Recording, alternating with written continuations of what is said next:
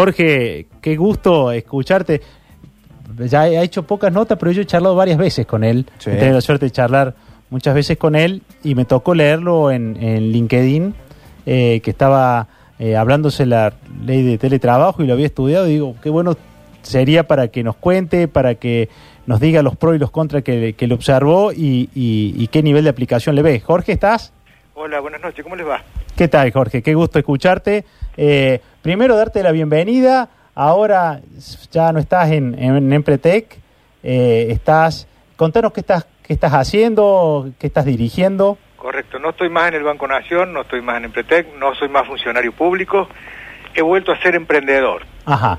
Y como tal, es que viendo la ley de trabajo me animé a expresarme como emprendedor, porque indudablemente que esta ley no contempla al, al trabajo real.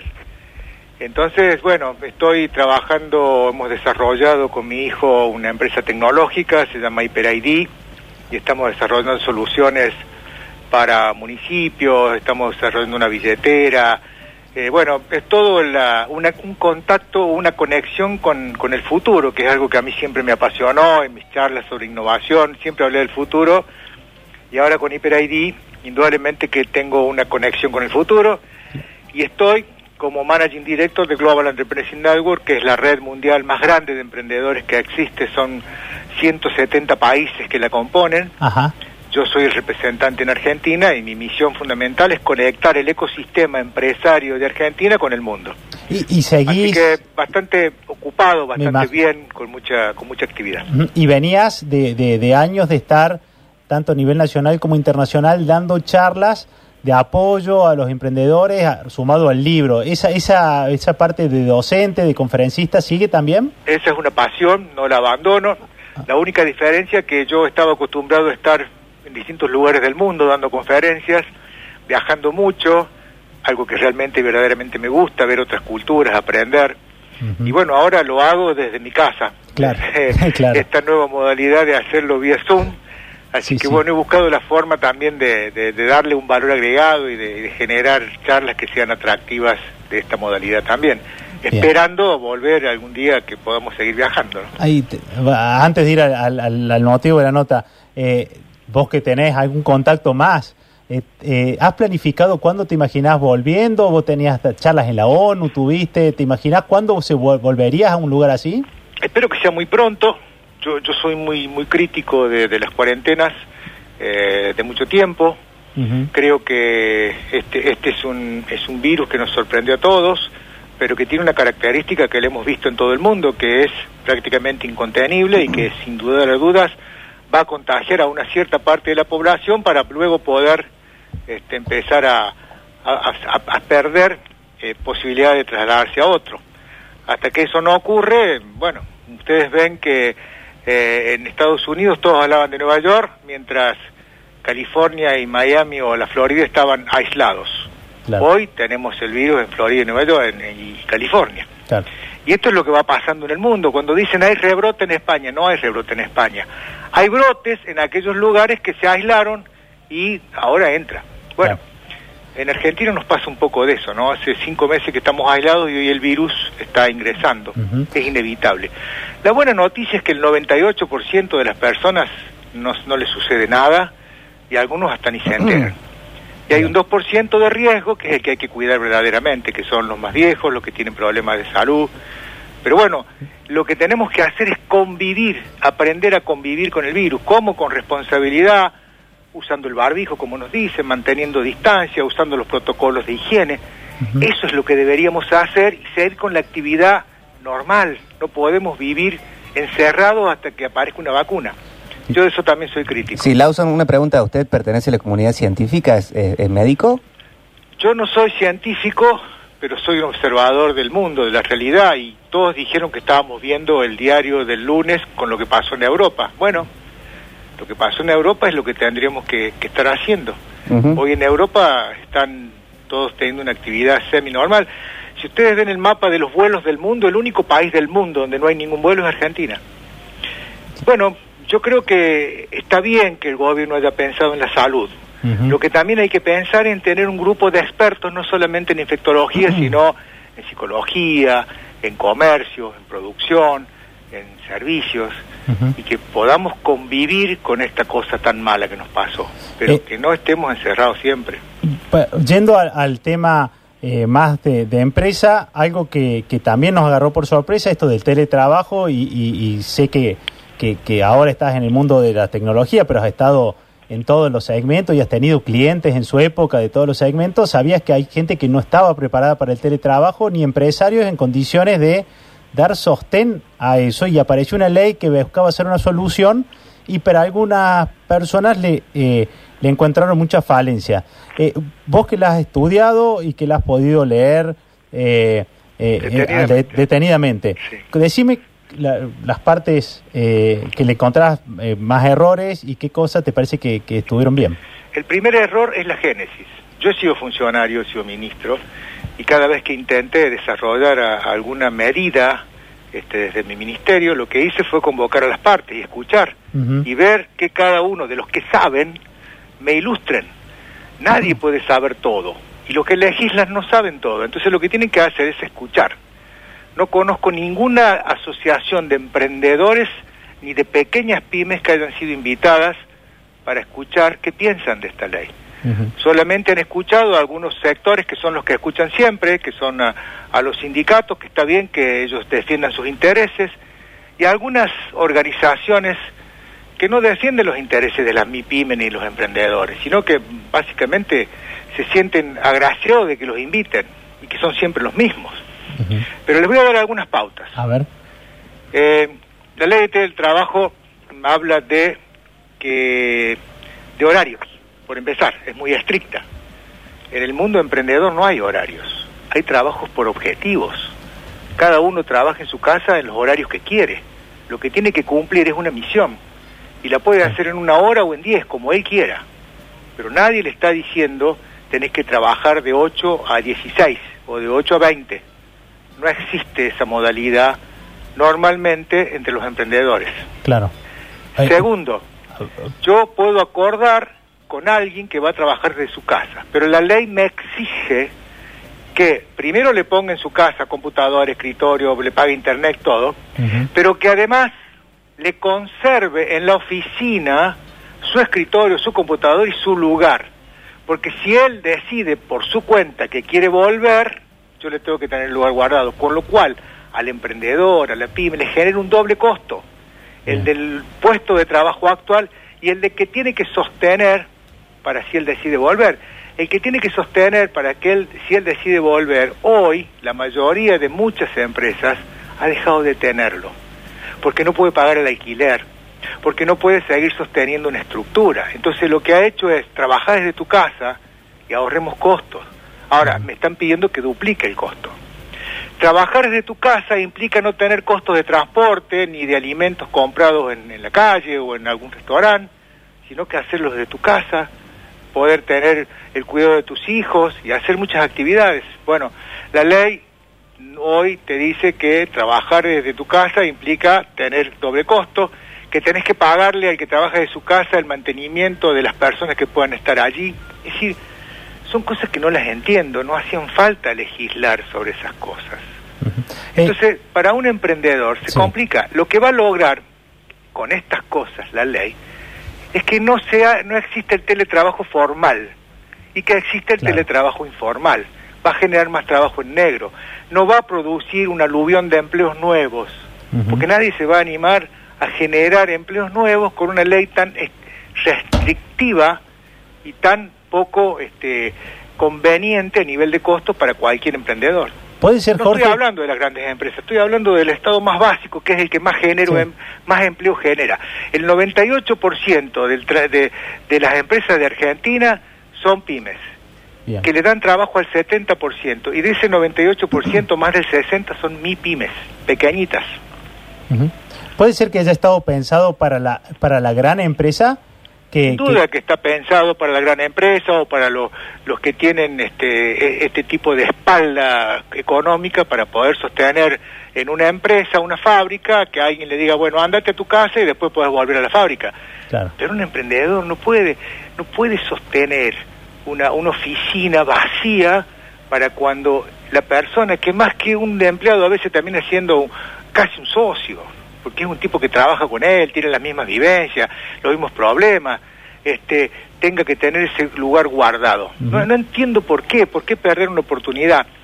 Yo creo que se pierde por no escuchar, por no haber convocado a, a las partes y decir, a ver muchachos, ¿cuáles serían los problemas para ustedes? ¿Qué necesitarían?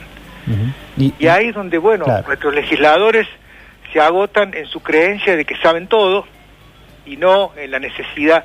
Mira, cuando algo, algo sale este, por consenso, es algo sustentable.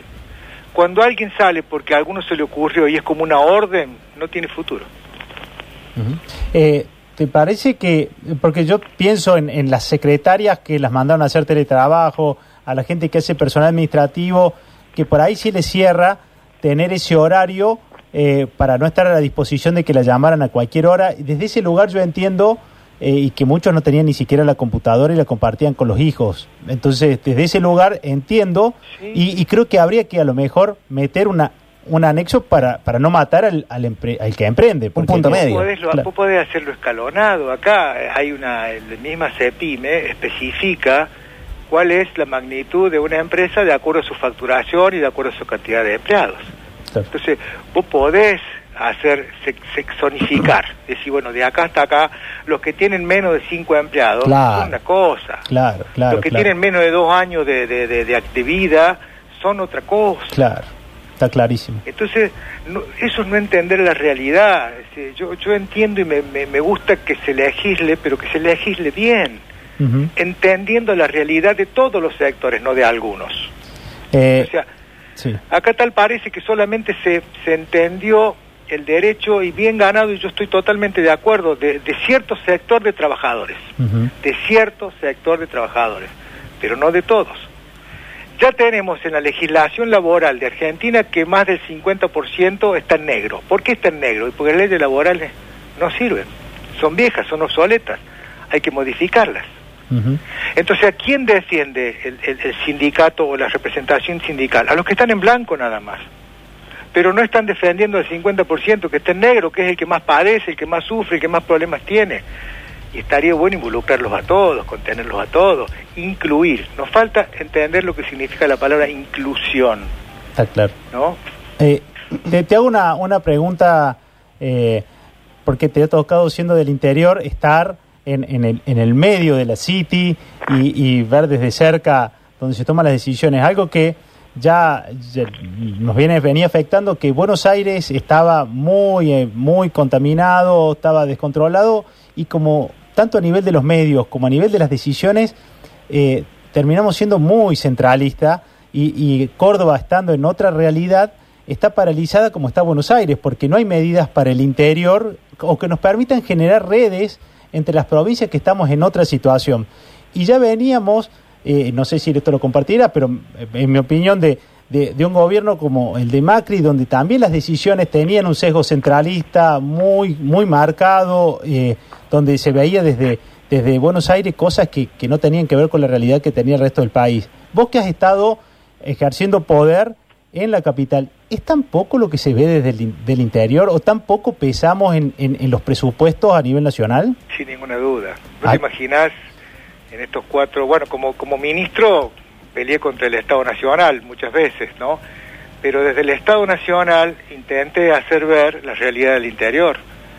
Realmente eh, es algo que se tiene una mirada totalmente distinta del interior. No es equitativo, no es equitativo. Yo leía una nota bueno, en Clarín esta semana que decía que un chico, un actor, había eh, ido a la ciudad este, y que ahí pretende triunfar. ¿Sabe de dónde era ese chico que había ido a la ciudad? ¿De dónde? De Córdoba. Oh, O sea, esto te marca la visión del periodista que escribió eso, pero que también se traslada al funcionario y a todos los que están allá. claro. Tiene una visión del interior totalmente desacertada. Porque yo les decía que en cada pueblo, en cada ciudad, por más chiquita que sea, hay gente que tiene sueños, hay gente que tiene ideas, hay gente que tiene necesidades. La mayoría de las empresas más importantes de Argentina nacieron en el interior del interior. ¿Saben las veces que yo le dije a los ministros, ustedes saben cómo empezó Arcor? Con un pibe del interior del interior, de la para, allá no en Arroyito, que puso una pequeña panadería. Así nació la empresa de golosinas más grande del mundo. ¿Quién de ustedes financiaría a un pibe que pone una panadería? Nadie. La, el potencial que tiene cada persona o cada emprendimiento en cualquier lugar del país, nadie lo puede conocer hasta que no se desarrolle. Y así nació Arco, nació Aladio, en Luque, interior del interior, la fábrica más importante de artículos del hogar. Claro. O la aceitera General de esa, interior del interior, una de las aceiteras más grandes del país. Y, y así muchos ejemplos más. Sí, sí. Entonces, no entender que el interior es una fuente inagotable de desarrollo, que hay un ED ADN especial, que solamente se concentra en hacer. En Buenos Aires se concentra muchas veces en otras cosas, no en, en este ADN que nosotros tenemos. Y tenemos mucha gente que está acostumbrada a no trabajar. Bueno, eso no pasa tanto acá. Acá la gente quiere trabajo. La dignidad del trabajo es maravillosa en el interior. Es una cultura. Entonces sí, debo decirte que me, que me costó mucho eh, eh, en, en Buenos Aires entender o que interpreten eh, los sueños que son tienen el mismo valor que los de Buenos Aires. Pues yo no digo que valgan más, para mí valen lo mismo, pero tenemos un parámetro distinto de medir las cosas. Hoy el presupuesto nacional se reparte de una manera atroz, de una inequidad total entre lo que es el Buenos Aires y cualquier otra provincia del interior, incluida Córdoba, ¿no? Está clarísimo. Está con nosotros eh, Jorge Lawson eh, charlando. Eh, Lawson, a usted le tocó estar eh, cerca en el eh, Banco Nación y, hablamos de las empresas grandes que van desde el interior. ¿Cuál es su opinión al día de hoy del caso Vicentín, de lo que, de lo que pasó, de los préstamos que se otorgaron, de las irregularidades y, y de la actualidad y de cómo puede llegar a solucionarte esto, solucionarse esto para la deuda con los productores, con los empleados y bueno, con el Estado Nacional? Yo le voy a decir dos cosas. Yo fui al Banco Nación básicamente a trabajar por la inclusión. Y por eso creé un programa que se llamaba Nación Emprende, que dábamos 1.200 créditos por semana a pequeños, pero pequeñísimos emprendedores. Y, y logramos cambiar la realidad de mucha gente en todo el país y lograr que el banco se conviene en un banco federal. En el caso de Vicentín, yo lo único que puedo decirle que no hay nada, absolutamente nada, que sea incorrecto de lo que hizo el directorio. Sí le voy a dar dos pistas nada más.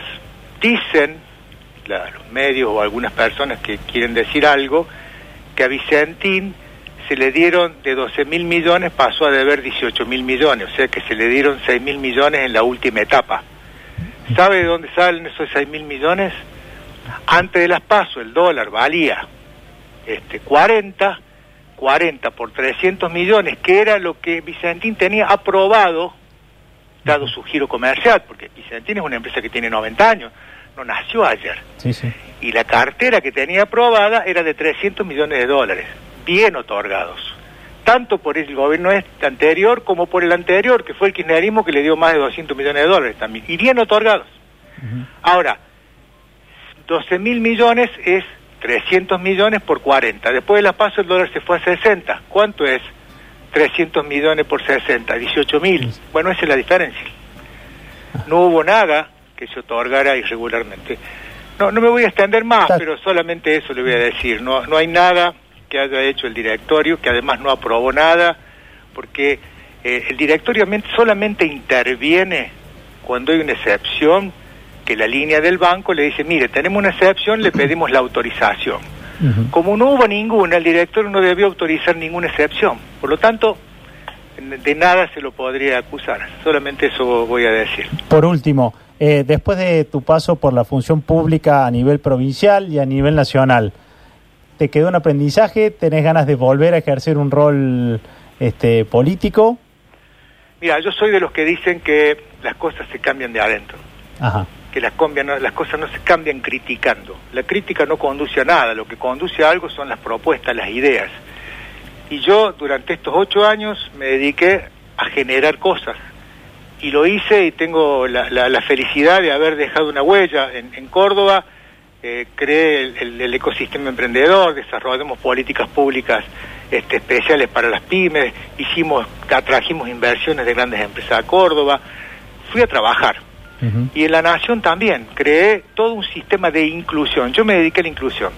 Tanto desde Empretec como de mi posición como director, me dediqué a los que menos tienen, a los más chiquitos. Recorrí todo el país. Está mi bitácora de viaje Sí, en sí, sí. Nación, donde fui desde Santa Cruz hasta La Quiaca, recorriendo pueblito por pueblito, desarrollando un programa que se llamaba Comunidades con Valor, que era crear trabajo genuino en cada ciudad y desarrollando un sistema crediticio que en 48 horas los emprendedores tenían un crédito de hasta 500 mil pesos o hasta 3 millones, dependiendo de la escala, casi sin garantías. La única garantía era el plan de negocio. ¿Sabe qué Mora tenía eso? El ¿Cuánto? 1,5% no llegaba al 2%. Bajísimo. Pues la gente paga. Pero esa gente, ¿qué necesitaba? Che, yo necesito un horno para poder fabricar más pan, porque con esto no puedo.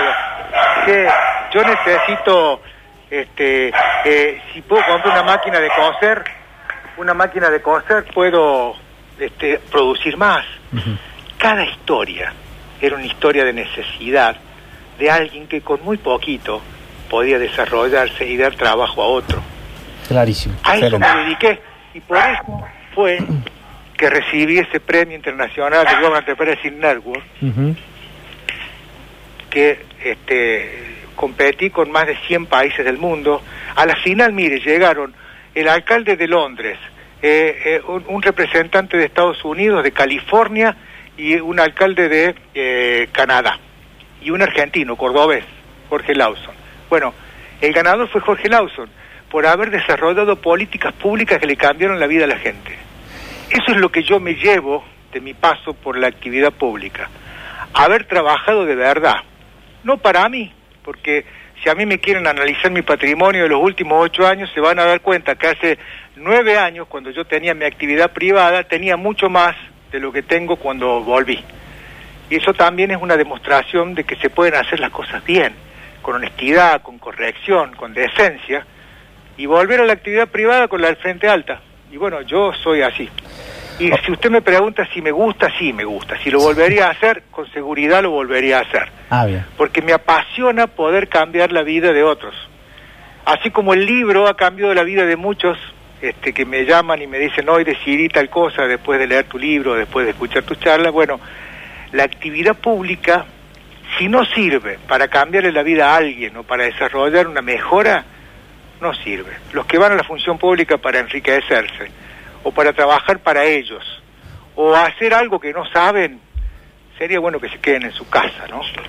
Entonces yo invito a muchos que hoy se quejan y a algunos empresarios a que se animen a ingresar y a cambiar las cosas de adentro, a pelear contra la burocracia, a pelear contra los inútiles, los ineptos y los que no saben.